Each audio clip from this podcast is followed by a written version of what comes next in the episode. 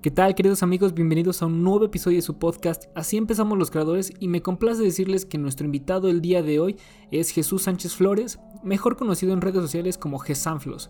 Él es un fotógrafo que lleva más de 5 años de experiencia en esta área y actualmente cuenta con más de 34 mil seguidores en Instagram.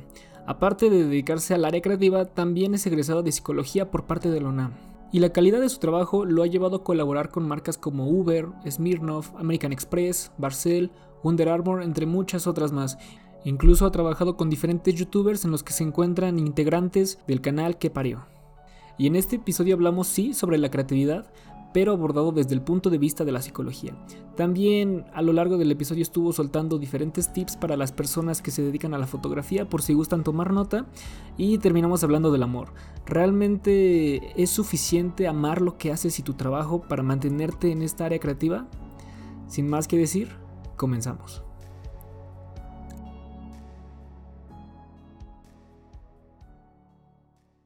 Jesús, bueno, ya comenté un poquito de todo lo que haces, pero también me gustaría conocer cómo es todo este hecho de que eres egresado de psicología, pero te estás dedicando a la fotografía. ¿Cómo fue todo ese proceso? ¿Podrías contar un poquito de esa historia?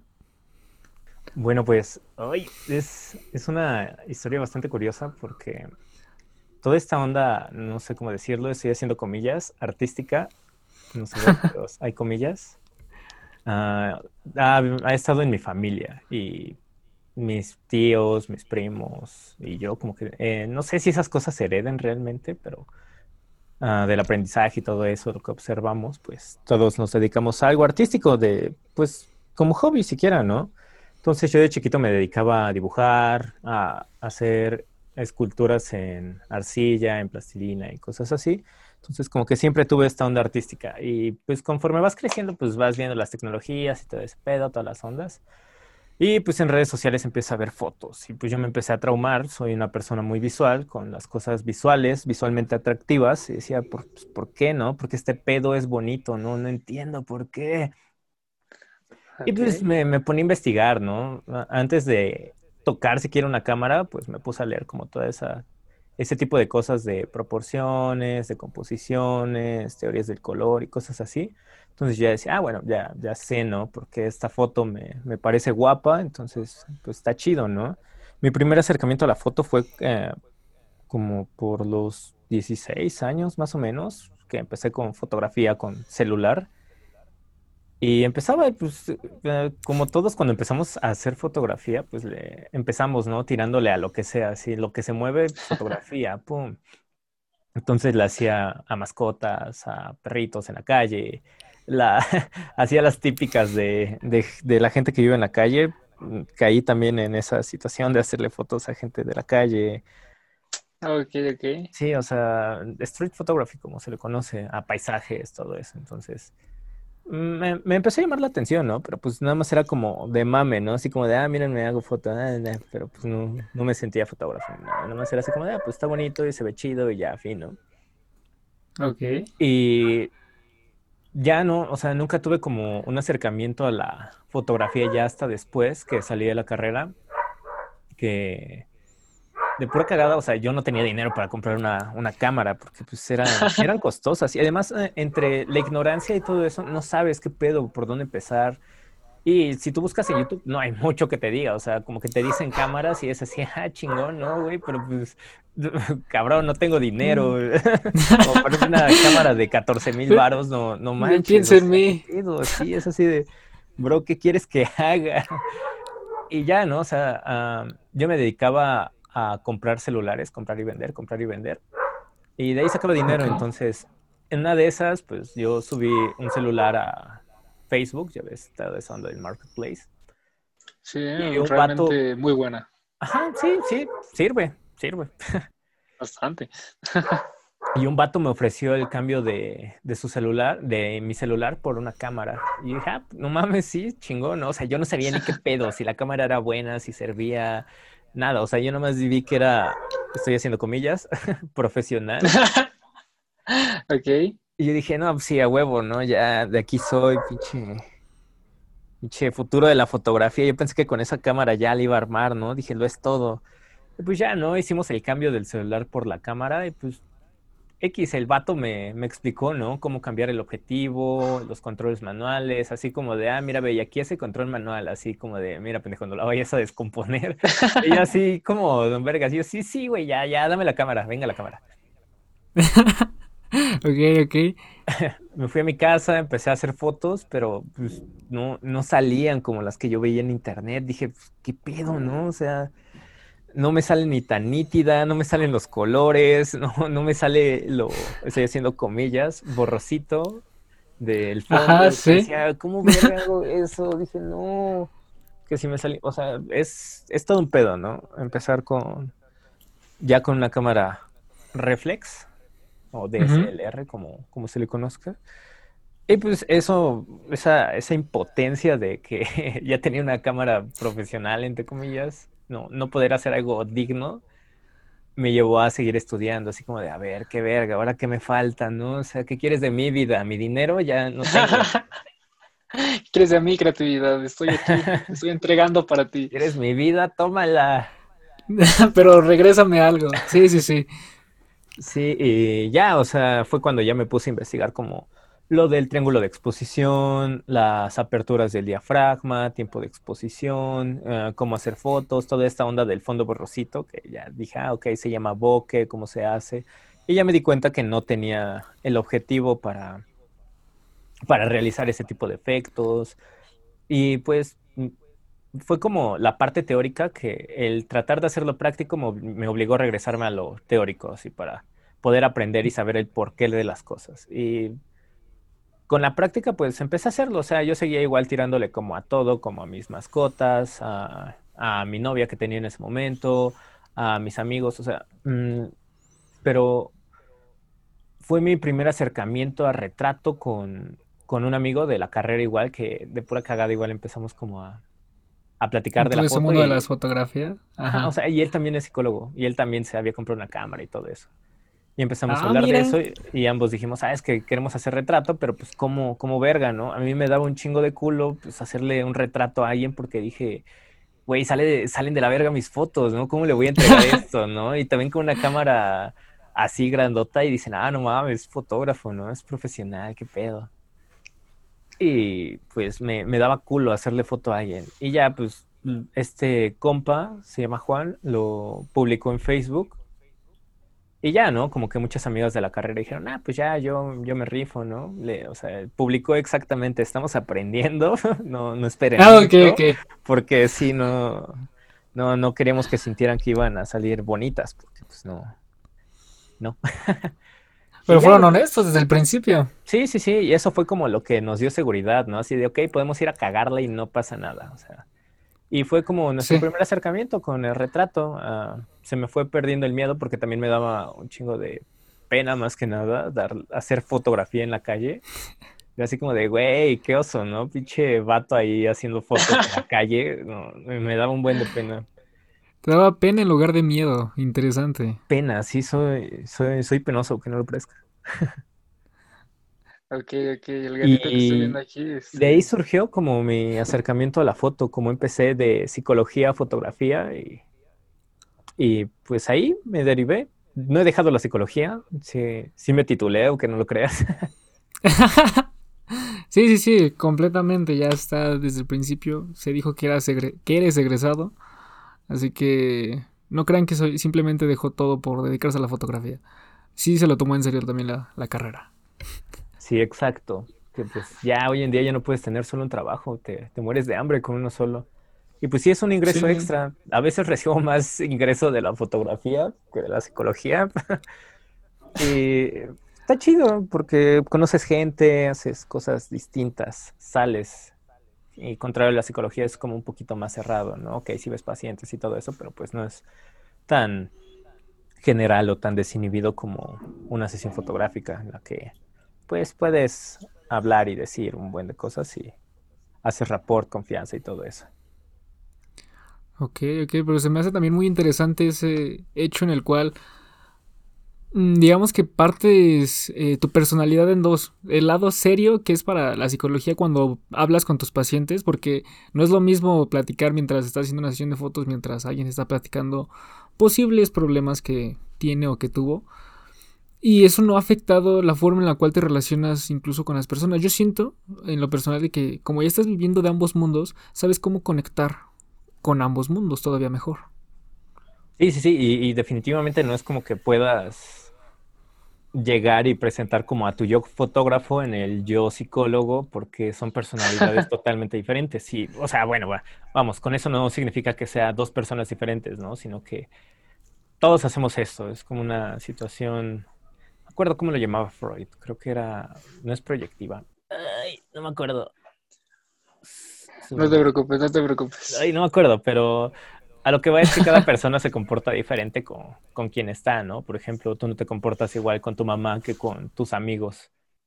ah, no, con la dinámica. sí, con mamá no dices groserías. Ay, yo sí. oh, Jesucristo, bueno, está bien, eso creo que habla de otro nivel de confianza. ¿Podrías mejor? Sí, me regaña, pero lo pago. Pero vale la pena, ¿no? La haces reír. Y si la haces reír, te salvaste. y se me hace también muy interesante el hecho de que comentas que a pesar de que pues iban empezando y lo dijeron tal cual, estamos aprendiendo. Este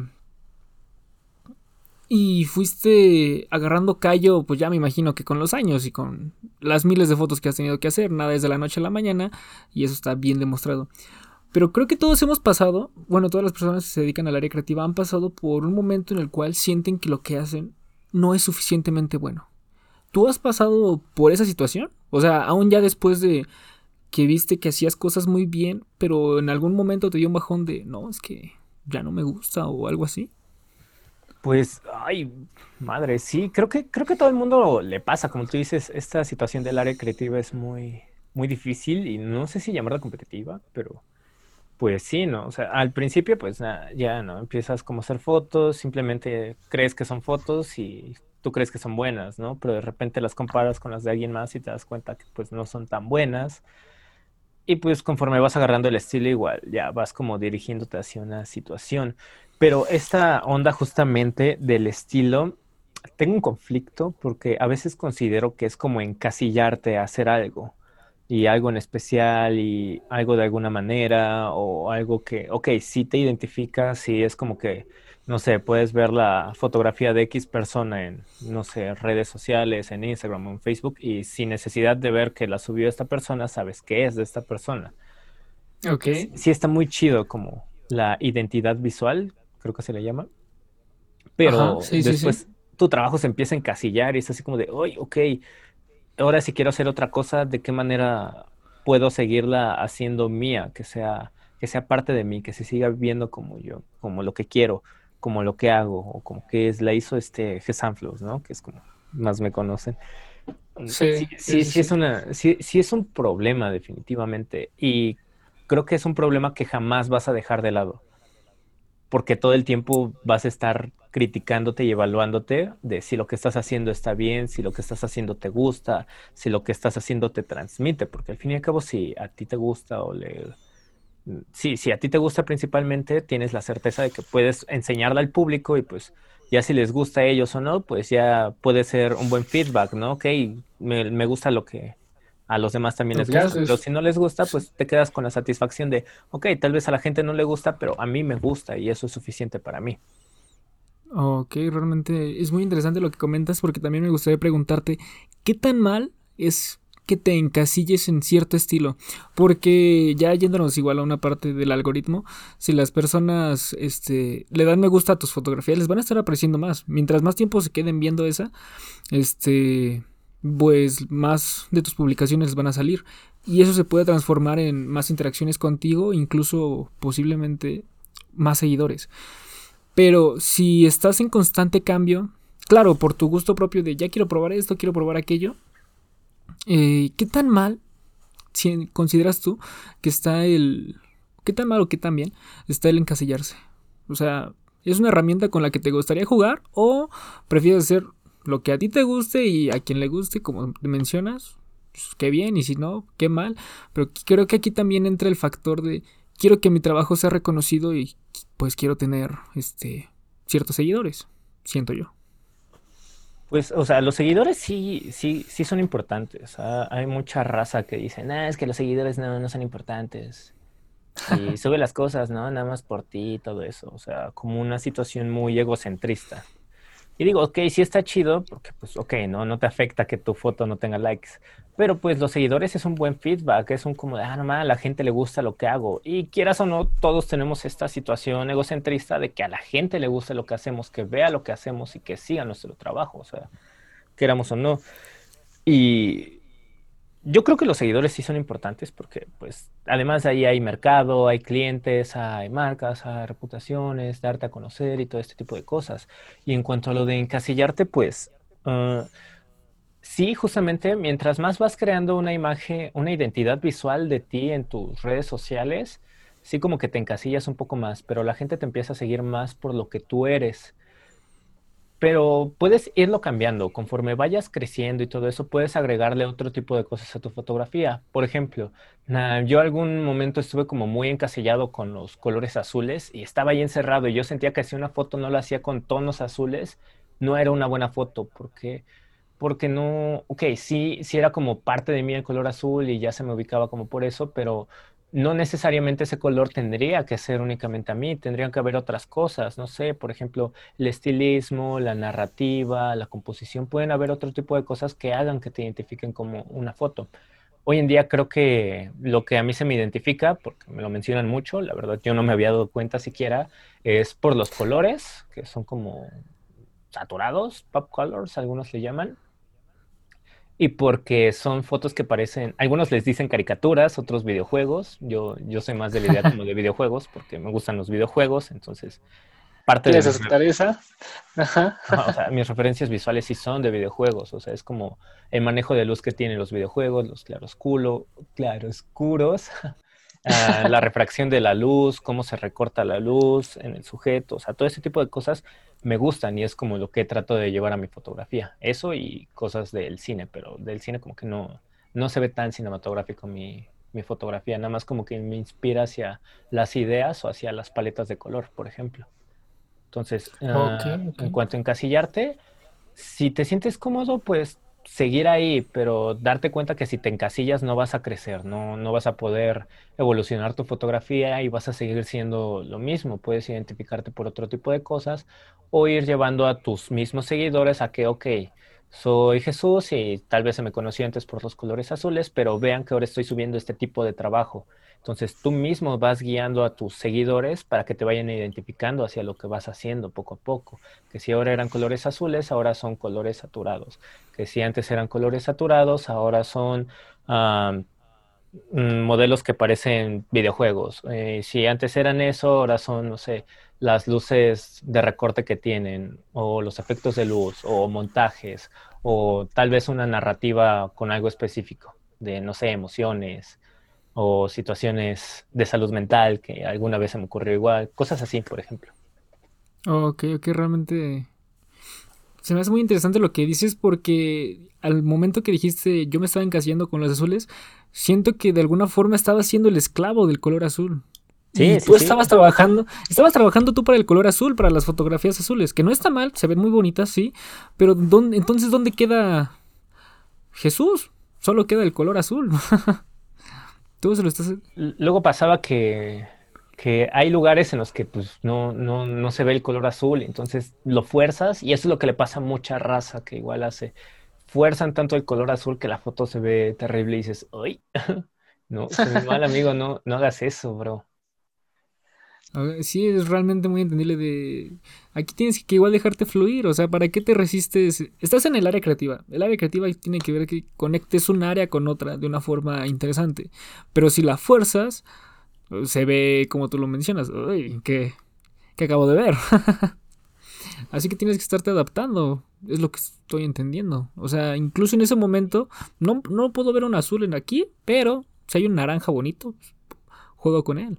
Sí, sí, sí. O sea, te adaptas eh, buscando creatividad, inspiración. Ah, cuando te dedicas al área creativa, justamente debes estar rodeado todo el tiempo de inspiración. Cosas que te inspiren, de arte, cosas que te hagan pensar en algo. por ejemplo, con eso de foto, yo siempre ando viendo fotografías, siempre ando viendo fotografías en todos lados, que si es en Pinterest, en Instagram, a veces en páginas de Facebook, cosas así. ¿Por qué? Porque te inspiran. Dices, ah, ok, esta fotografía me gusta y me gustaría hacer algo similar. Me gustó, ¿por qué me gustó esta fotografía? Tal vez podría tomarlo un poquito y ahora llevarlo hacia mi trabajo. Por ejemplo, me gustó esta paleta de color de esta foto Mm, voy a tratar de hacer yo una fotografía con esa misma paleta de color, pero yo voy a hacer este tipo de cosas. De hecho, ah, creo que se menciona eso en Roba como un artista, no me acuerdo quién escribía, pero es muy famoso de creatividad. Entonces, tratar de hacer ese tipo de cosas para seguir creando y seguir evolucionando. También esta situación creativa y de la inspiración es personal, porque cuando tú trabajas con una marca definitivamente no puedes hacer eso, no puedes estar esperando la inspiración y que, ok, te contrataron, te pagaron y les vas a decir, ay, no puedo trabajar, no, no me siento inspirado, no, no, no mames, no, la inspiración es para la gente novata. Si tienes una marca y tienes que hacer tu trabajo, tienes que entregar las cosas, no vas a esperar inspiración, simplemente haces lo que ya sabes hacer, lo que tienes que hacer y no tratas tanto de innovar. Si puedes innovar y te sientes inspirado, fabuloso, pero si no, tú ya sabes hacer tu trabajo, ya sabes tus métodos creativos, tus métodos que te generan ideas. Por ejemplo, yo si me siento como en un bache creativo y tengo que entregar algo, me pongo a, no sé, a leer poesía, escuchar música, ver películas y digo, ok, se me ocurrió tal vez esta idea de esta situación para esta marca y cosas así. Y empezar a mandar propuestas, los proyectos y todo esto para al fin y al cabo aterrizarlo, no esperar a que la inspiración te llegue para poder trabajar con clientes verdaderos. Ok, ok, ok. Ahí también es muy curioso que lo menciones porque el hecho de que dices, cuando uno tiene un bloqueo creativo, se quiere despejar como lo mencionas, viendo películas, incluso videos musicales, escuchando música, todo eso. Pero siento que ya todo eso lo ves con ojo de qué puedo captar de aquí. Y siento que no estás tan relajado para disfrutarla de cierta manera, para despejarte.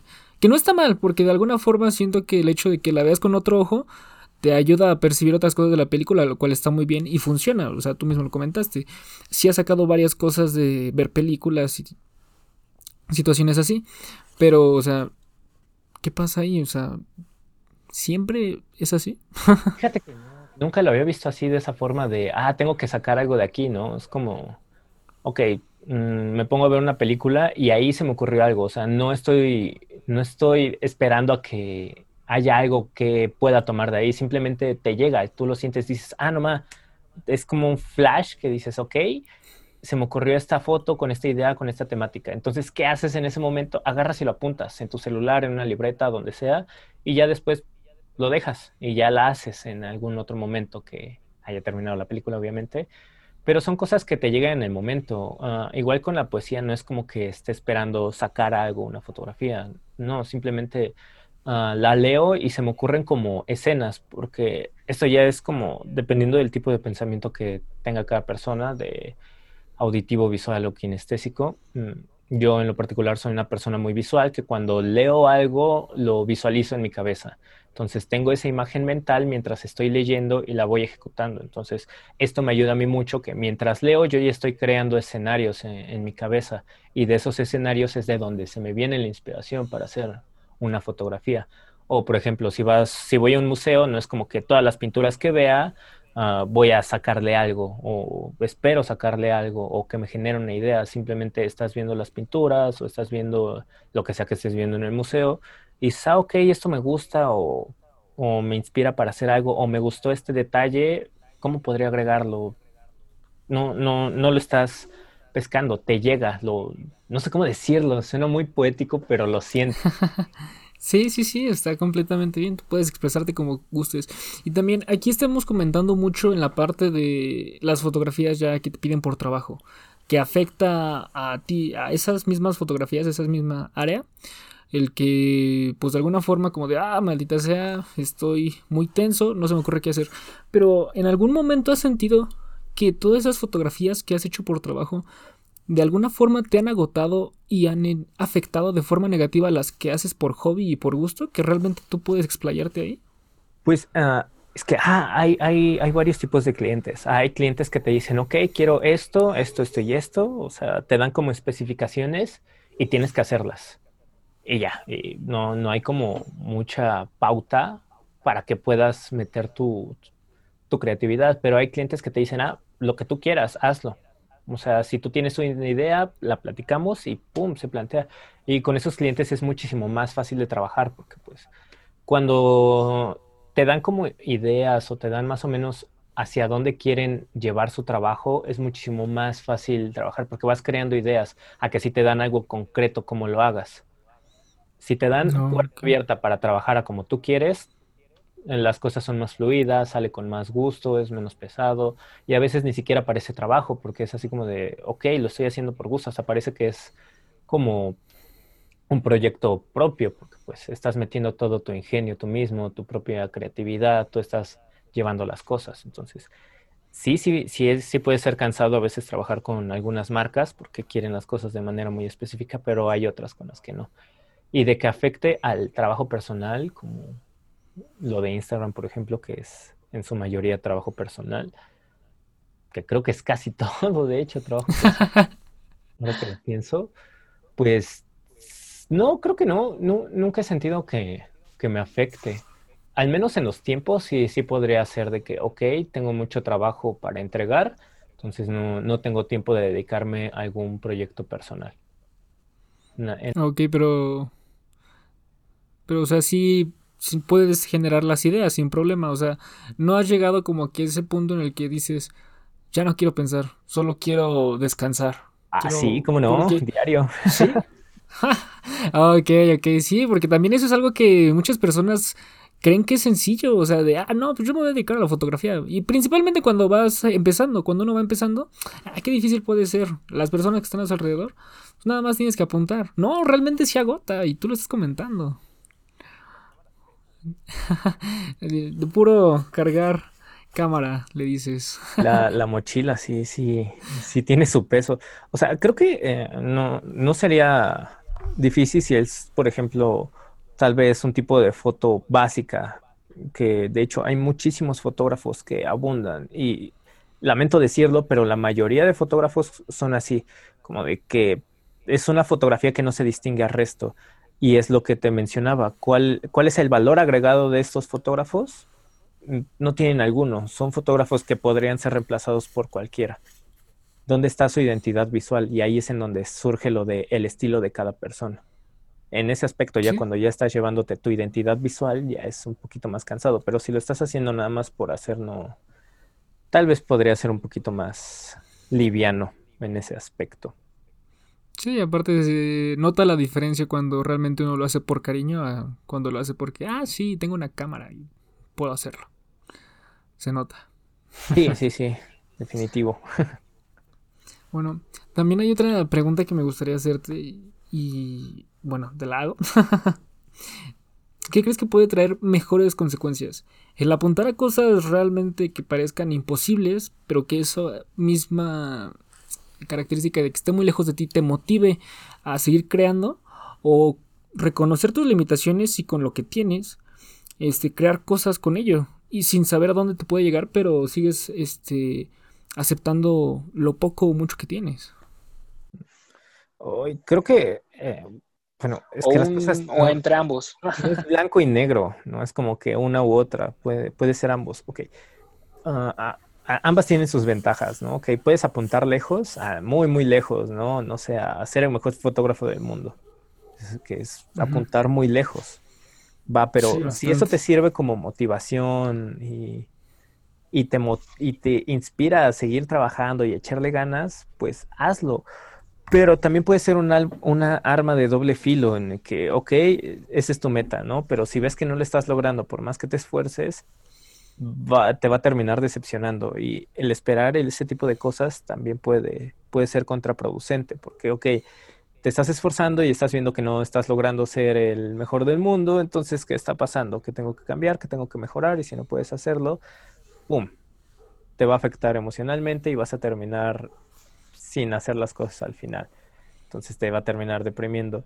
Pero pues también apuntar bajo, ir con pasos paulatinos y apuntar cada vez más alto también puede ser algo bueno. Por ejemplo, eh, empezar con una cámara baja y decir, ah, mi próximo paso en la fotografía es comprarme una mejor cámara. Entonces, estás apuntando más alto, pero no, no a extremos, así que puedas decir casi inalcanzables. Comprar otra cámara con la fotografía es algo posible, ok, que es lo que tengo que hacer para hacerlo, puedo hacerlo y lo voy a hacer.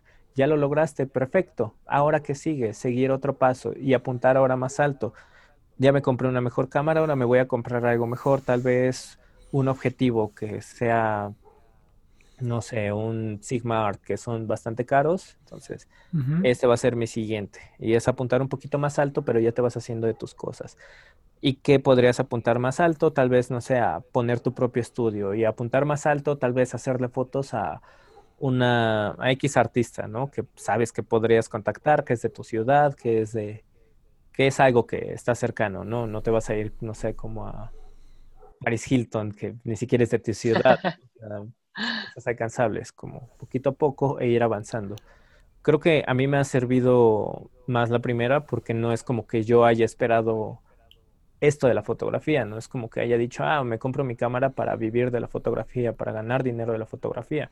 Para mí la fotografía siempre fue un hobby y ya el hecho de ganar dinero de ella, trabajar con marcas, conocer gente, ya fue como algo que no esperaba. Fue así como de, wow, está chingón y pues no lo voy a rechazar. O sea, me gusta, me gusta lo que hago, me divierto, lo disfruto. Y si puedo ganar dinero de ello, pues todavía más chido. Entonces, a mí me ha servido como eso de ir apuntando alto e ir ganando las cosas poco a poco. Ok, ok, es además también muy interesante que lo comentes así, porque siento que es como estar este, dando saltos de un lado a otro, pero para agarrar lo mejor de cada una. Y no tiene nada de malo, o sea, pues como tú lo mencionas, ir de forma paulatina, poco a poquito para arriba, pero también un sueño muy alto te puede motivar para que despacitos más grandes en cosas, este, entre comillas, que sean más, este, simples en lugar de ser el mejor fotógrafo del mundo. Realmente se me hace muy curioso. Sí, aparte de felicidades, qué bonito el hecho de que eh, lo empezaste por hobby y se ha convertido en uno en un, en un fuerte ingreso para ti y que te ha traído cosas muy buenas. Realmente, qué bueno. de qué, caballero, de qué. bueno, también, ahorita que ya comentamos de que apuntas a ciertas cosas que te gustarían y todo eso, me gustaría platicar acerca pues del amor. Creo que del amor es algo que todos podemos platicar. Tenemos historias que contar, realmente todos, aunque no lo hayan tenido, pues lo han idealizado, así que este, eso es algo que contar. Pues ya me voy, fue todo un gusto. no, espera, no, no quiero referirlo al amor sobre una persona, más bien al amor que tienes por lo que haces. Realmente tú lo dijiste, comenzaste por hobby porque te gustó y te llamó la atención. O sea, dijiste, ¿por qué rayos él lo puede hacer así? Vamos a investigar cómo lo hace. Pero ¿en qué momento te diste cuenta que realmente amabas las fotografías que haces? ¿Y crees que el amor es suficiente para seguir esforzándote en este camino creativo? O sea, ¿realmente crees que uno de amor puede, uno de amor por lo que hace, puede mantenerse? Pues no, eh, la, gente no, vive de amor, no comes amor. No, no, no, respiras con amor, definitivamente.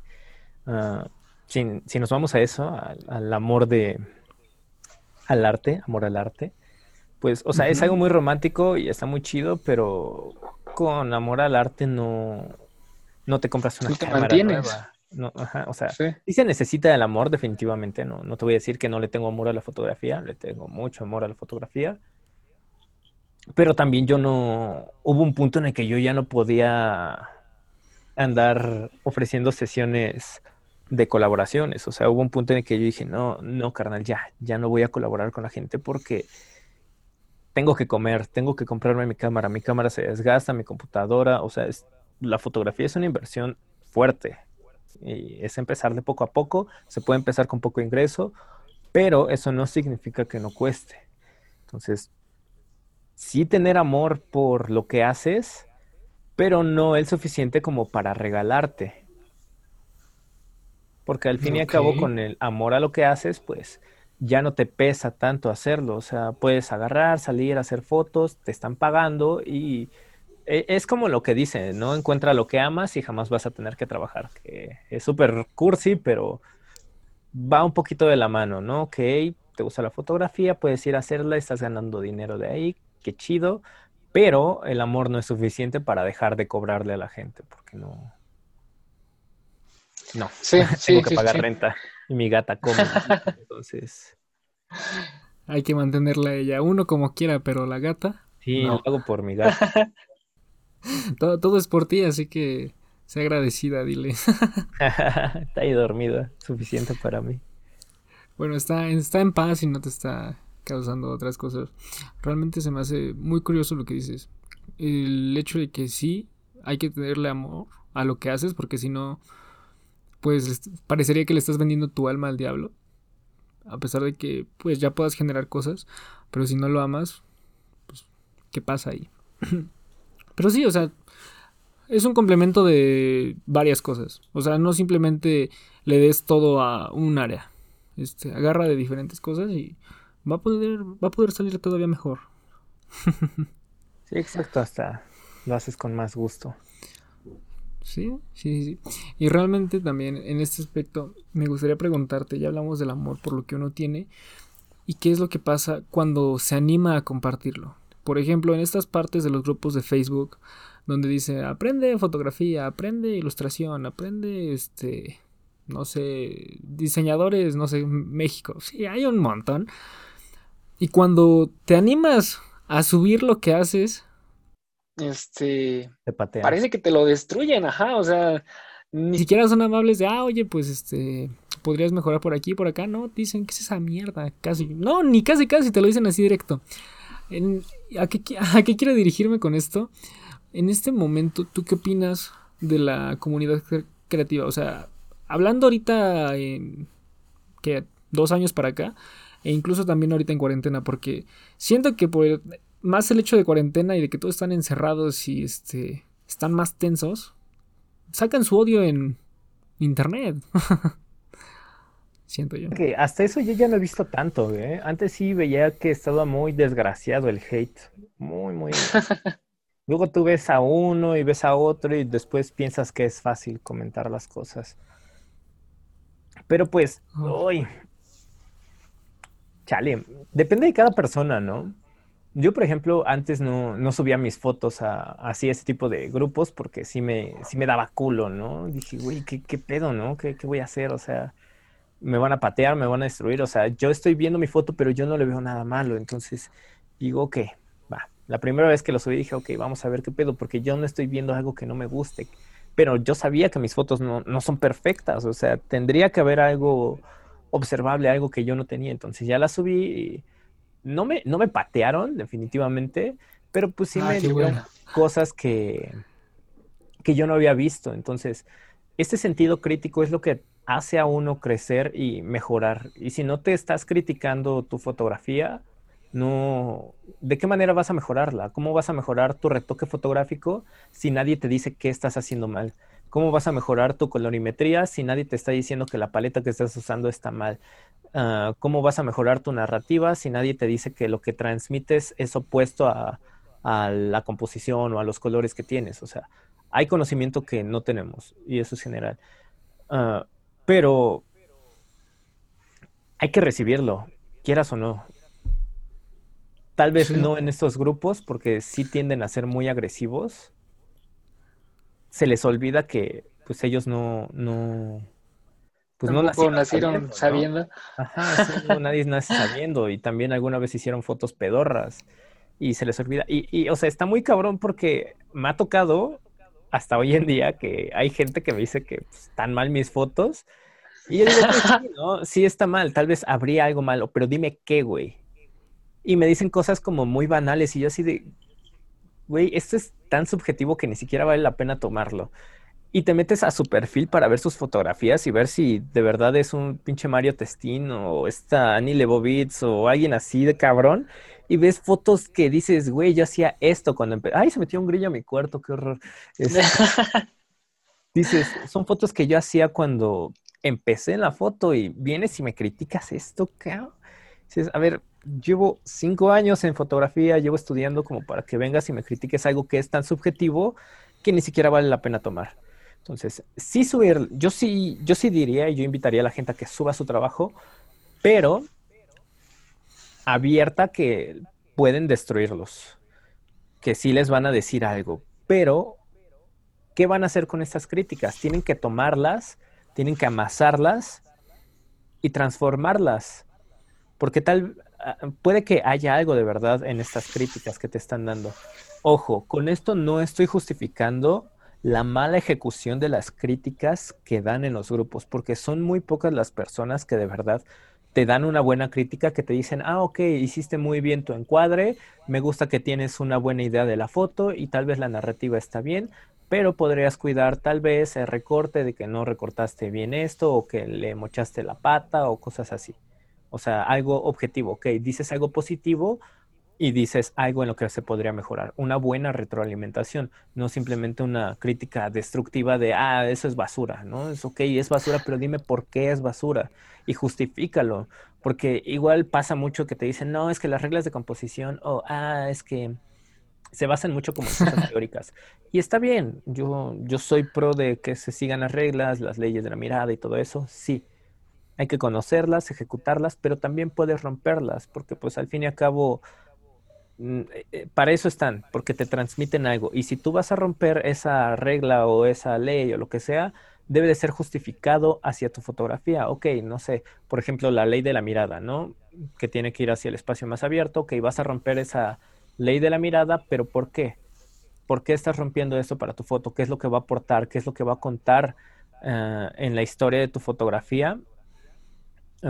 esta ruptura de esta ley, o sea, para que cuando alguien te diga, ay, es que está mal esto, no, no te lo puede decir, ok, sí está mal, pero está mal por una justificación. Entonces, tendremos mal, entre comillas, porque al fin y al cabo el arte es subjetivo, no, no es algo objetivo y bajo las cosas subjetivas es muy difícil tener una discusión o tener una razón absoluta.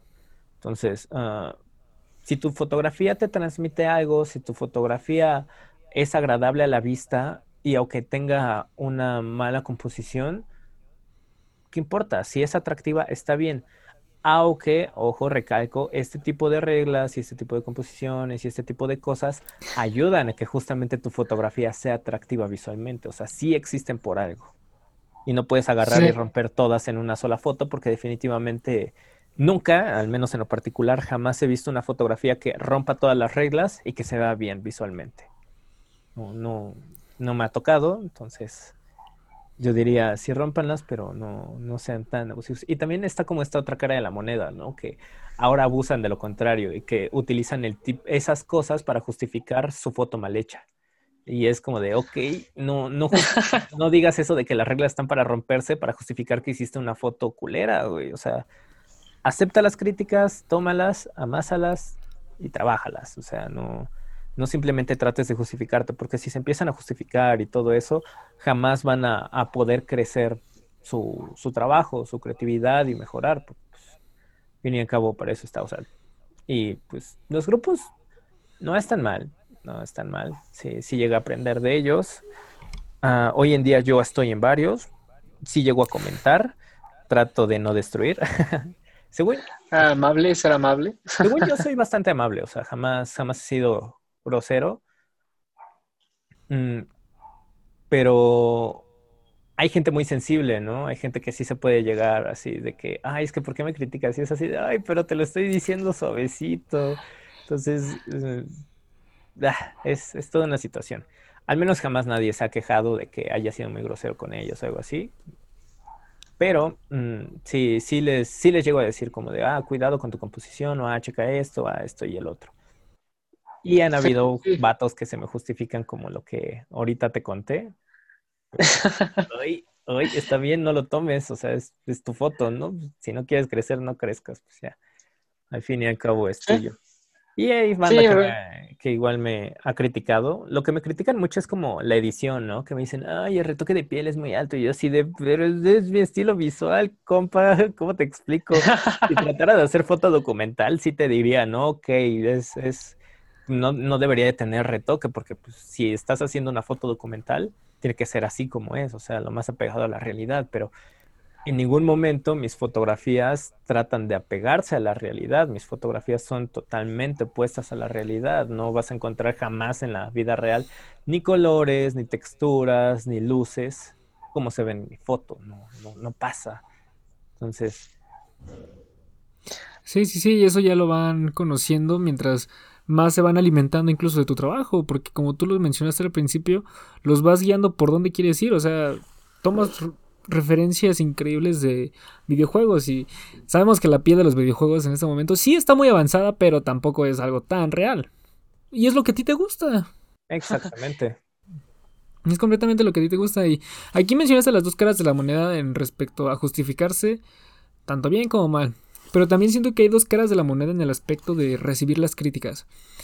Sí, está la cara de recibir las críticas y decir, oh diablos, bueno, sí, tengo que aceptar que tengo que mejorar en esto. Tanto recibir los halagos, porque también siento que el recibir demasiados halagos es peligroso, porque incluso hasta tú mismo te empiezas a decir de, ah, sí, soy buenísimo. Y cuando ya haces algo, pues no tan buenísimo, este... Dejas de ah, intentar pues crecer. Sí, también, sí, tienes un buen punto, los, los halagos. Y esto, eso podría ser muy bueno encaminado hacia Instagram, porque en Instagram prácticamente no existe el hate con respecto a, las fotografías. Al menos yo he tenido contadísimos, o sea, de toda todos los años que llevo subiendo, te lo juro, o sea, han sido a lo más 10 personas criticándome que si es el estilo de, de, de retoque o cosas, o sea, casi lo mismo. Me han dicho de que si tomaba las fotos muy oscuras y ya así de, bro, no, no puedo tomarla más, más expuesta porque mi cámara es pésima en su momento, ¿no? Y eran como críticas así que no podría yo crecer con eso porque primero lo de retoque no, no lo iba a cambiar, o sea, es algo a mí, que a mí me gusta. Y tal vez puede que en algún momento me haya pasado, pero sí dije, ok, tal vez aquí sí se pasó, vamos a ver qué onda, ¿no? Pero no por eso voy a dejar de retocar mis fotografías, porque al fin y al cabo es mi identidad visual que pues se caracteriza de mí, me gusta, a mis seguidores les gusta y pues es lo que me ha dado resultado y con lo que me siento cómodo. Tal vez el día de mañana ya no quiera retocar y diga, ok, sabes que ya no voy a retocar, pero no va a ser por porque ellos porque no te lo dijeron. sí, no, no va a ser por ellos. Va a ser porque tal vez yo ya lo decidí y dije, ya no quiero esto, ya. Pero por lo mientras a seguirlo haciendo. Sí, sí, en Instagram hay casi cero hate, es, casi nulo. En Facebook es en donde más, más te agarra. luego me ha pasado, ¿no? Que me critican y ya luego la gente me defiende. Me ha pasado que me defienden porque me conocen de Instagram así. O sea, se siente bonito. E, es, es chido. Me pasó con una foto que subí de esta. Se llama Elifer Torres sale en Betty en New York. La subí a un grupo de Facebook y una morra me empezó así a tirar hate durísimo, así durísimo de que el fotógrafo que me la había robado y yo así de, ay, espérame, y yo, yo, yo ¿cómo la voy a robar? ¿no? O sea, ¿qué, ¿qué, pedo, no? Y ya le mandé mi perfil y seguía e insistía y dijo, no, es que tú no la tomaste. Y yo así de, bro, ¿qué, qué quieres de mí, maldita sea? Y salió un buen de... ¿Cómo te lo digo? Ajá. Ajá. O sea, salió un buen de gente a defenderme a ponerle mi perfil, a pasarle capturas de la otra y hasta atacarle. Y yo dije, ok, ok, ya le están atacando, espérense si es gracioso, pero aguante, ¿no? La chica al final terminó borrando su comentario y yo así, ah, chale.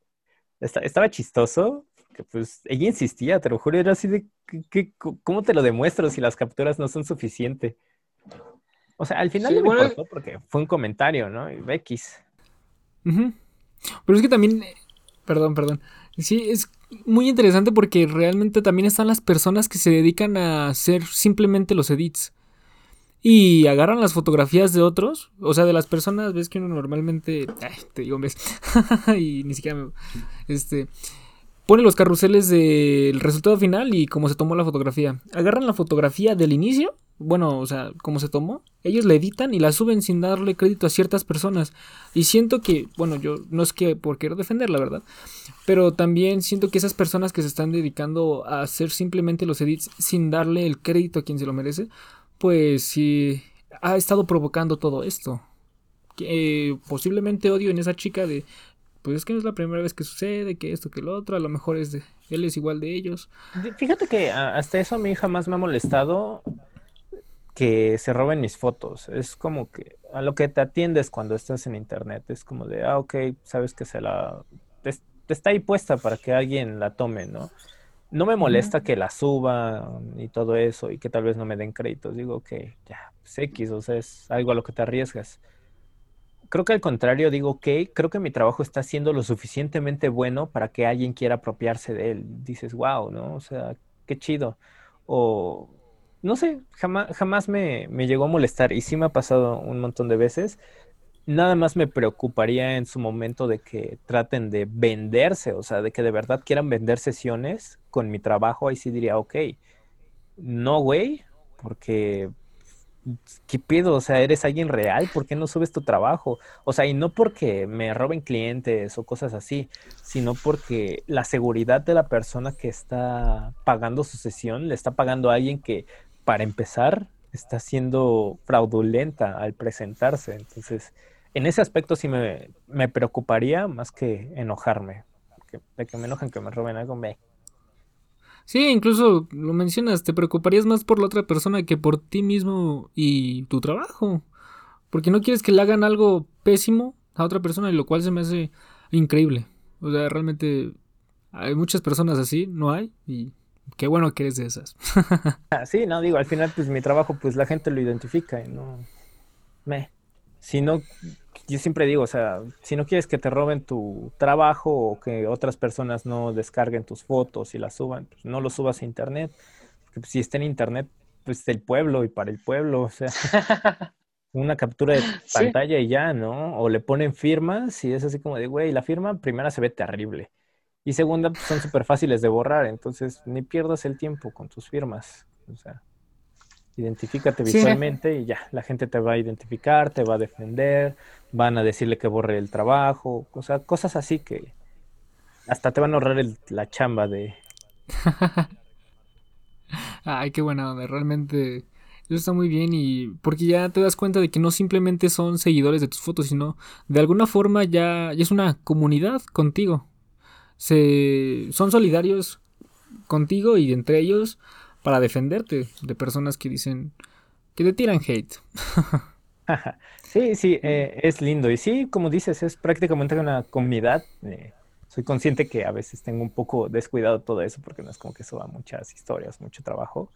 Es, y de hecho yo siempre digo eso, ¿no? O sea, lo que es popular es mi trabajo, no, no yo, porque pues a mí me pueden ver en la calle y ni me van a reconocer, ¿no? Soy, soy un güey super X pero pues si ven mis fotos y dicen, ah, nomás, sí, sí lo conozco. Y me ha tocado varias veces de amigos que son diseñadores, fotógrafos o cosas así que se dedican como en este ámbito del arte, que les mandan referencias de mis fotografías para un proyecto, para trabajo. O sea, si digo, ah, nomás, qué chingón, ¿no? O sea, gracias. Eh, yo aquí, te chido, ¿no? yo estoy feliz con que mi trabajo se dé a conocer. Es, es bonito que, que la gente lo reconozca. Ya de mí, pues, eh, pero qué interesante, qué, interesante y qué relajado. O sea, realmente el hecho de cómo lo comentas se me hace muy relajado. De bueno, qué bonito es eso, de que, como tú lo mencionas, de que compartan tu trabajo. Pero dices, qué bien. y ahorita, igual, siguiendo, para seguir hablando de cosas positivas, porque hace rato creo que nos metimos en puro hate. una, una de las mejores experiencias que has tenido gracias a la fotografía o sea, de que conociste a tal persona, de que tal fotógrafo que admiras te, empezó a seguir, le dio me gusta a tus fotos. O sea, esos incluso pequeños detalles o grandes detalles que hayan ocurrido contigo. Ah, sí, sí, sí, bastante. O sea, ah, al principio era como de wow, ¿no? O sea, ¿qué pedo? Nunca pensé conocer a esta persona, nunca pensé que me fueran a pagar por hacer esto, que en algún punto de mi vida hubiera hecho gratis, te lo juro, es así como de, si me hubieras dicho esto hace cinco años, te lo hubiera regalado, güey. O sea, sí, neta, ah, conocer gente, sí, también, espero... Me han invitado a muchos lugares, de países y así. Nunca, nunca me he animado. La verdad sí me da culo que me roben mis riñones. Sí, sí, sí, sí. Pero sí, sí, me gustaría hacerlo algún día para conocer gente fuera, fuera de aquí de la Ciudad de México. Y dentro de la ciudad, pues tengo bastantes ah, conocidos de que hice por Instagram. Eh, es, es favorable conocer gente porque pues conoces gente de todo, ¿no? Gente bien chida, hasta gente bien culera. Y pues cada persona te deja como una lección de, de vida, algo que aprender. Y esto lo he rescatado mucho de la fotografía. Ah, fotógrafos que yo haya admirado, sí, de hecho sí, también me, me han seguido varios. Creo que el que más me emocionó fue este, se llama Brandon Wolfall. Sí, sí, sí, sí. Este compa cuando me empezó a seguir dije... Completamente. Dije, ay, lo, lo, estoy consiguiendo, maldita sea. ¿Qué está pasando? Dije, ¿esto es real? ¿Dice real? Y, y likeaba mis fotos y ve mis historias y yo así de, güey, te amo. sí. Sí, sí, era como el que más inalcanzable se me hacía, ¿no? Porque pues su todavía no tenía un millón de seguidores cuando me empezó a seguir, pero pues ahorita lleva para tres millones y yo digo, wow, o sea, el güey le, le ha echado galleta y ha crecido y dices, vaya, ¿no? Y en algún momento este güey yo lo admiraba y era mi referencia visual, mi principal referencia visual, pues que de repente te empieza a seguir, es como de, wow, ok, tal vez algo estoy haciendo bien para que este cabrón que admiro me, siga. Igual, uh, hay otro que se llama Alter Imago, él no me sigue, pero uh, su trabajo me, me gusta mucho, es como un trabajo dark, gótico, con él llegué a tomar una clase, que igual me invitaron por la fotografía y dije, no manches, pues este güey me va, me va, me va a enseñar por esto, o sea, gratis. Claro que sí. Sí, qué chingón, pues sí, o sea, son cosas, uh, pues lo gratis sabe más rico, ¿no? que, he ganado por, por la foto. Sí, bueno, lo mencionas de lo gratis, pero es que el pago ya lo diste años atrás. Ah, sí, sí, sí, sí, sí. Y los desvelos completamente. Sí, sí, sí, sí, justamente. Sí, tienes razón, o sea, sí, sí, es una buena inversión y como tal no es gratis, ¿no? Hasta el hecho de que te manden un producto por historias, ok, no es gratis porque pues lo has estado chingando por años, has estado manteniendo tu público, juntando seguidores y todo esto para que al fin y al cabo puedas tener este tipo de cosas sin una remuneración económica, pero sí una remuneración de otros tipo que al fin y al cabo a ellos se les va a reflejar de manera económica, ¿sí? Sí. yo, bueno, yo siento que se debe sentir increíble, como tú lo mencionas ya, el hecho de que tu trabajo te traiga incluso a los clientes. O sea, que te los lleve a ti. Sí, que digas, wow, se interesó por esto.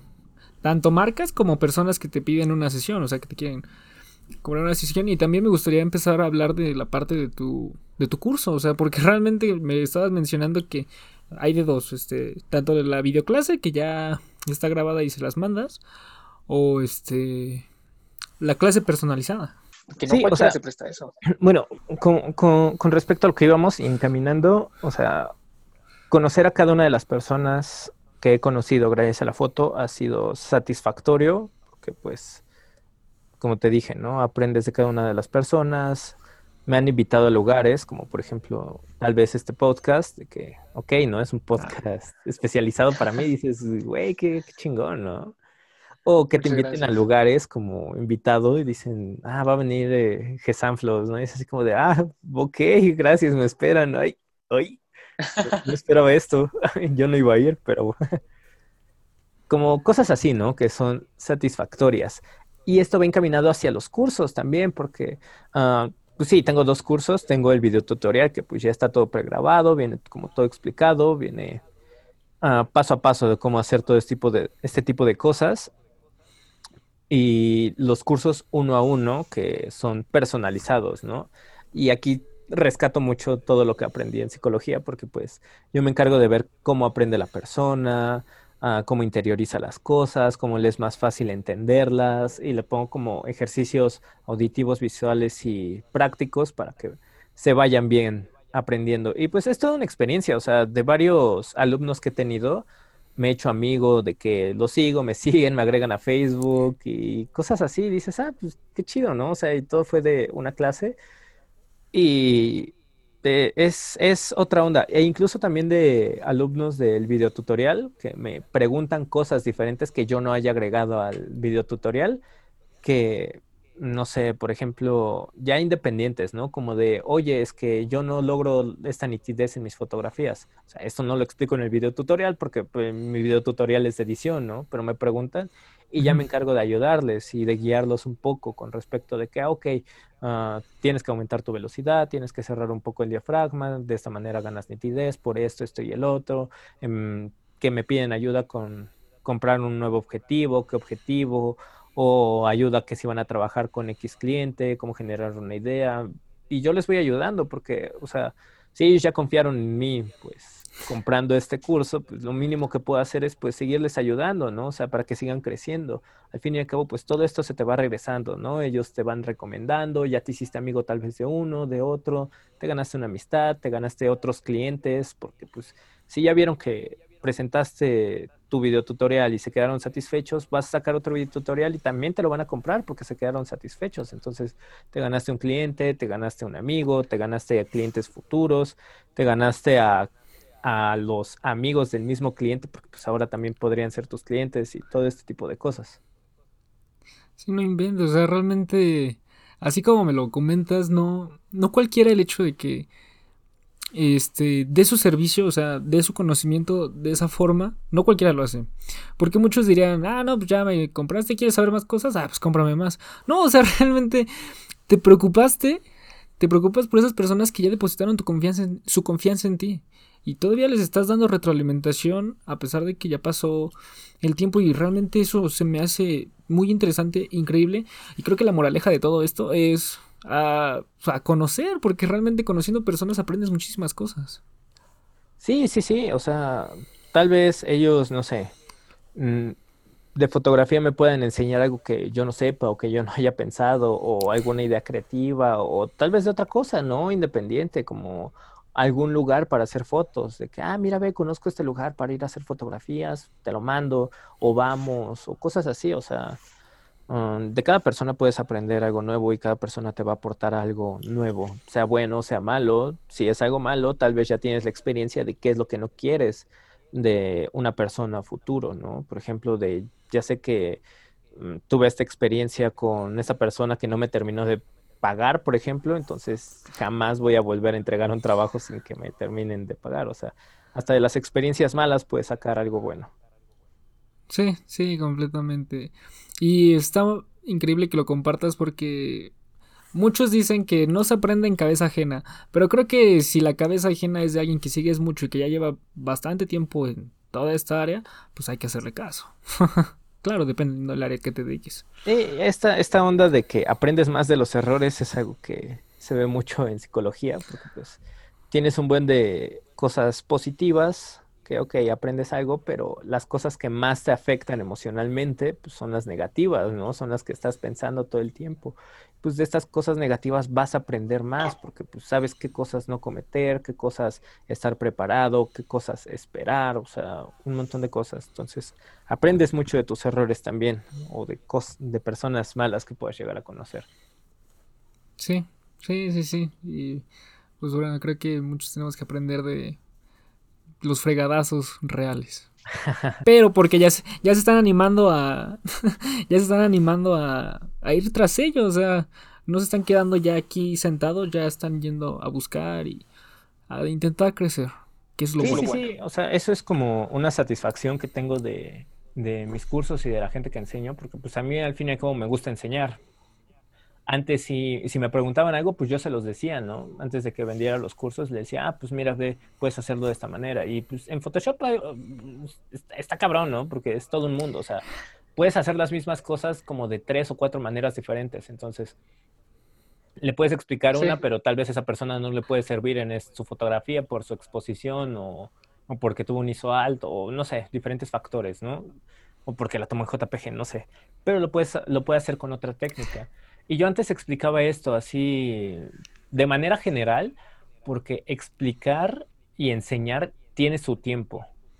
Y ok, hasta hoy en día si me preguntan algo así súper específico, sí se los digo, que si me preguntan qué cámara utilizo o algún truco para tener nitidez, o sea, sí se los explico.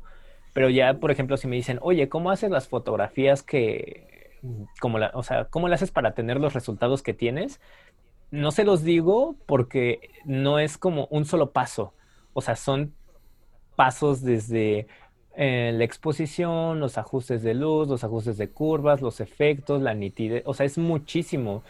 Y sería resumir las tres horas de mi video a un solo mensaje. Y no podría hacer eso. Es como de andarlo escribiendo, es como de, no, bro, compra mi curso. es lo mejor que puedo decirte. Sí, compra mi curso, bro. Eh, sí, es lo más fácil. Y si son cosas como específicas de, oye, ¿cómo le haces para recuperar nitidez en tus fotos? Ah, pues mira, ve, dale un filtro de paso alto y dale modo de fusión, superponer, ¿no? Y baja la opacidad. Eso lo puede decir en un audio de 30 segundos o en un mensaje, ¿no? No me cuesta nada decirlo. Cosas específicas siempre les voy a ayudar, porque pues mientras más ayudas a la gente a crecer, más puedes tú igual seguir creciendo, porque pues tal vez el día de mañana este güey se hace super pro porque, no sé, encontró alguna técnica y pues si tú le preguntas, pues tal vez él te pueda ayudar también, ¿no? Porque pues tú le ayudaste en algún momento.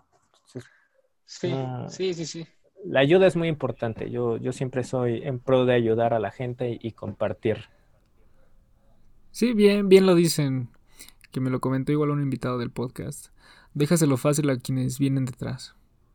Y es muy cierto, porque incluso si se los dejas fácil a ellos para de alguna forma este, que lleguen a tu nivel en posiblemente menos tiempo, eso va a hacer que toda esta área, toda esta industria evolucione y se creen cosas todavía más bonitas.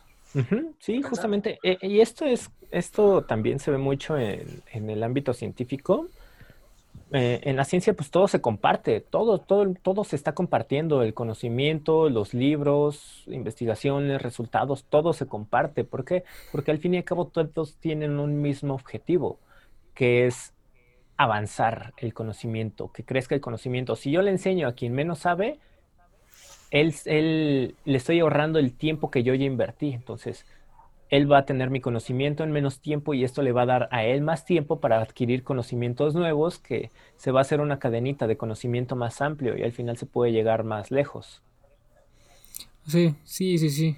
Pero pues también hay que decir que no es tan fácil. O sea, eh, incluso el que ya te lo dé desmenuzado a alguien que ya conoce, sí cuesta trabajo de digerirlo para alguien que va empezando, pero funciona muchísimo. Sí, sí, sí, definitivamente. O sea, compartir el conocimiento, pero eh, eh, es justamente lo que me habías preguntado. ¿Por amor puedes compartirlo? O sea, algunas cosas sí, como lo que te expliqué, pero no es tanto amor como para regalarles mi curso de, de que así ah, te, lo regalo, ¿no? Sí, sí lo, sí lo he hecho, sí lo he dejado muy barato, de que me ha tocado gente que me dice, ah, es que la verdad se me complica, de que no sé si se ha choro, la verdad, que, que no tengan dinero, que me dicen, oye, mira, la verdad no tengo tanto dinero. Y me han llegado así con propuestas de, mira, la verdad nada más tengo esto. No sé, la mitad, ¿no? Y yo digo, está bien, no te preocupes. Llévatelo. Si es menos de la mitad, está bien, no te preocupes.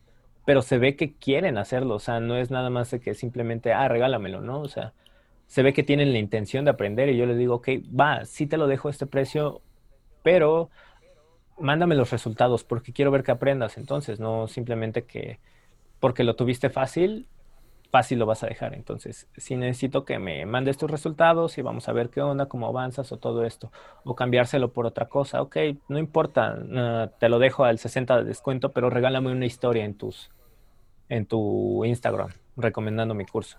Tal vez no tengan los seguidores como para pagar el 60% de diferencia, pero por lo menos ya ya es una intención, ¿no? Ya es un valor agregado, ya es algo que están haciendo por tenerlo y que se vea que que quieren las cosas. Y como te dije, o sea, de amor no, no vas a comer, de amor no pagas la renta, de amor no...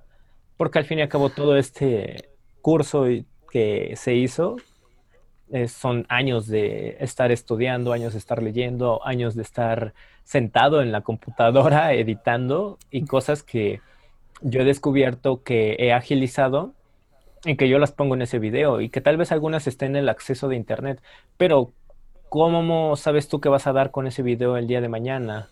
¿Y cuánto tiempo te vas a tardar en ejecutarlo? ¿Cuánto tiempo te vas a, tardar en dominarlo? Porque no te lo explican bien. O sea, en YouTube hay un chingo de tutoriales, hay demasiadísimos.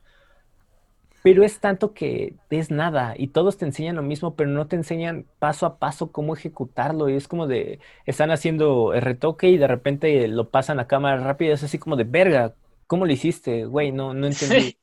Y los casos son excepcionales. Eso que están haciendo puede funcionar perfecto para su foto, pero tal vez no para otra foto y terminas manchando más tu otra fotografía porque es diferente y por tratar de hacer los mismos pasos, pues no, no, sale, no sale igual. Y es justamente todo eso lo explico en mi video tutorial. Digo, ok, esto te va a funcionar en este caso y en este caso y en el caso de que lo tengas de esta otra forma, tendrías que hacerlo de esta otra forma o tienes que andarte guiando de esto para saber si tienes que hacerlo de esta otra forma o si tienes que exponerlo de esta otra forma o si tu color te está fallando, guíate por el histograma, o sea, como diferentes formas para llegar al resultado final, porque si tú haces las cosas paso a paso como si fuera una receta de cocina, no te va, no te va a servir. Pues cada fotografía es única, tiene valores diferentes, tiene exposición diferente, tiene composición diferente y las cosas no te van a servir igual. Es adaptarlas. Sí, sí, sí, sí. Estoy completamente de acuerdo. Aquí esto no es, esto no es cuadrado como las matemáticas. Exactamente. Aquí la libertad de tomar la tangente por un lado, por el otro darte de toda una vuelta y después regresar para llegar al punto. Eso es, creo que lo mágico, quiero llamarlo así, de dedicarte a toda esta área creativa. Sí, es toda esta situación de la subjetividad hacia dónde lo lleva. Sí, sí, completamente. Wow. Ay, creo, que ya me super extendí. no, no, está perfecto. No, descuida. Está muy bien y realmente, pues sacaste varias cosillas, ¿eh? Que para las personas que les gusta la fotografía y pues ya revelaste varios tips. Así que está perfecto. pues espero les sirvan. Espero puedan sacar algo de todo este audio, podcast, no sé cómo llamarlo. Yo, sé que sí, yo sé que sí. Que puedan tomar algo para crecer y mejorar justamente. Claro que sí. Y para ser mejores personas, que igual, porque si son de esos envidiosos, dejen de ser de esos envidiosos que no comparten sus, no sé, que si la modelo, que si el lugar o cosas así, ¿no? Que dejen de tener ese pensamiento tan egoísta que se tiene. Sí, bastante, bastante.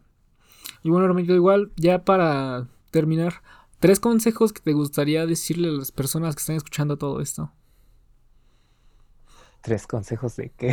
o sea, de fotografía, de vida. De lo que quieras, viejo. De amor. De vida, de un, de un psicólogo, desde el punto de vista de un psicólogo, desde el punto de vista de un creativo. Como tú gustes. Mm. Mi primer consejo sería mm, experimenten. Experimenten con distintos colores, con distintos ángulos, con distintas poses, con diferentes aperturas, con diferentes exposiciones, con diferentes personas. En general, o sea, para encontrar lo que pueda llegar a ser suyo y no se encasillen, o sea, que pueden lograr cosas diferentes intentando cosas diferentes. Si tú estás haciendo siempre lo mismo, siempre vas a tener el mismo resultado, entonces andarle campechaneando, andarse moviendo, tratar de salir de tu zona de confort para que igual tú mismo no te aburras, igual de hacer siempre tu mismo trabajo, siempre tu mismo estilo. Que tal vez si ahorita ya estás editando de alguna manera, inténtalo de otra, no sé, tal vez empezando a hacer montajes o tal vez empezando a agregar plantas, por ejemplo. Entonces, ese sería uno.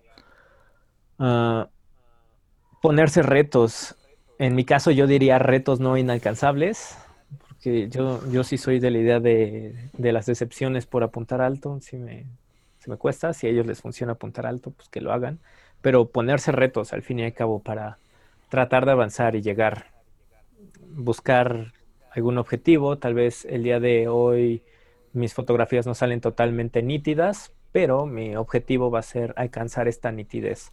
¿Cómo lo voy a alcanzar? Investigando qué es lo que necesito para una mejor nitidez, buscando en YouTube, buscando en libros, buscando en, tutoriales, preguntando a las personas que tienen esta nitidez y experimentando prácticamente cerrando el diafragma, aumentando tu velocidad, uh, diciéndole al modelo que no se mueva, mejorando la luz, o sea, diferentes cosas que te pueden ayudar y apuntar todo este tipo de cosas para tener una retroalimentación.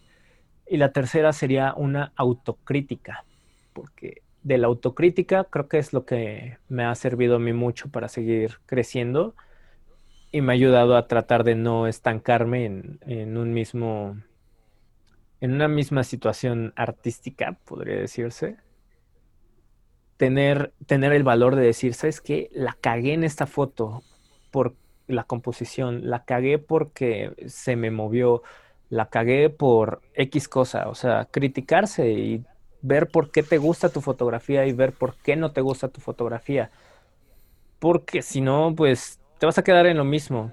Ya sabes que te gusta de tu foto, perfecto, puedes apuntarlo. Por ejemplo, ah, empezaste a editar hoy, te gustó mucho tu fotografía, que fue una composición de una triada de color. Y dices, ok, ¿por qué me gusta la foto? Ah, ok, ya vi que tiene una triada de color, entonces apuntas esto. Triada de color, me gustó. ¿Qué triada de color era? Tal vez era rojo, amarillo y azul. Va, la apunto. Tratar de replicarlo para que pues Mm, tengas esto como parte de ti, ¿no? Interiorizarlo. Ok, ya hiciste esta triada, ahora hacerlo de otro tipo de triada. Tal vez colores análogos. Y criticarte, tal vez hiciste mal tu triada y decir, ok, la cagué con esta triada de color, voy a intentar otro tipo de triada para que, para que pueda seguir mejorando. Y siempre hacerlo, porque creo que uno nunca está en la cúspide de lo mejor en el arte, no, no existe algo mejor, por lo mismo de que es subjetivo. Y esta misma crítica te va a ayudar a, a, cambiar. Tal vez no vas a ser ya ahora el mejor en nitidez, pero vas a ser el mejor en narrativa o vas a ser el mejor en color, pero ir cambiándole para seguir creciendo. Sí, sí, sí, realmente está interesante. Bien lo dicen. La perfección no existe porque tu concepto de ella está cambiando constantemente. Y sí, pues, tiene mucha razón. Sí, sí, o sea, al fin y al cabo no, no está mal aceptar sus errores, no solamente en la fotografía, en general. Aceptar tus errores te va a ayudar a mejorar eh, como artista, como persona, como ciudadano. Porque pues, no, no, no importa el error que cometas, lo que importa es qué es lo que vas a hacer con este error que ya cometiste si lo vas a dejar ahí que pase o si lo vas a agarrar para comenzarlo a trabajar y crecer como persona. Sí, sí, completamente de acuerdo, completamente de acuerdo. Y bueno, hermanito, igual, este, ¿dónde pueden conseguir tus cursos? Porque me imagino que ya con toda esta introducción a ellos. sí, creo que ¿no? Del podcast hablando de mi curso. no, está perfecto. mensaje subliminal, cómprenlo, cómprenlo. Este, pues en mi página de, Facebook o de Instagram, con que me manden un mensaje, ahí ya nos ponemos de acuerdo y yo los agrego para que puedan descargarlo sin problemas. Próximamente estará en mi página web, pero no me ha dicho nada el programador, entonces por lo menos en una semana no, no creo que esté. Pero sí, con que me manden un mensaje a mi Instagram, ahí es seguro que pueden adquirirlo su Instagram es Yesanflows. ¿Lo pronuncié bien? Pues todo el mundo lo pronuncia diferente. Yesanflows, Yesanflows. Yesanflows. Bueno, de todos modos se va a quedar para que puedan ir directamente desde Spotify. va que va. Entonces, hermano, de verdad, muchísimas gracias por el, tiempo, que, nos regalaste. No, no, no, amigo, muchísimas gracias a ti por la oportunidad y por la confianza. De verdad, la valoro mucho. Y yo valoro mucho también el que lo menciones y realmente el que hayas compartido, con, nosotros gran parte de lo que sabes. Se hace lo que se y puede. Bueno, Completamente. Y bueno, eso fue todo. Yo soy Rodrigo Torres. Mis redes sociales son rt.crimson. Realmente se aparezco en todas. Y recuerda, yo confío en ti. Bye.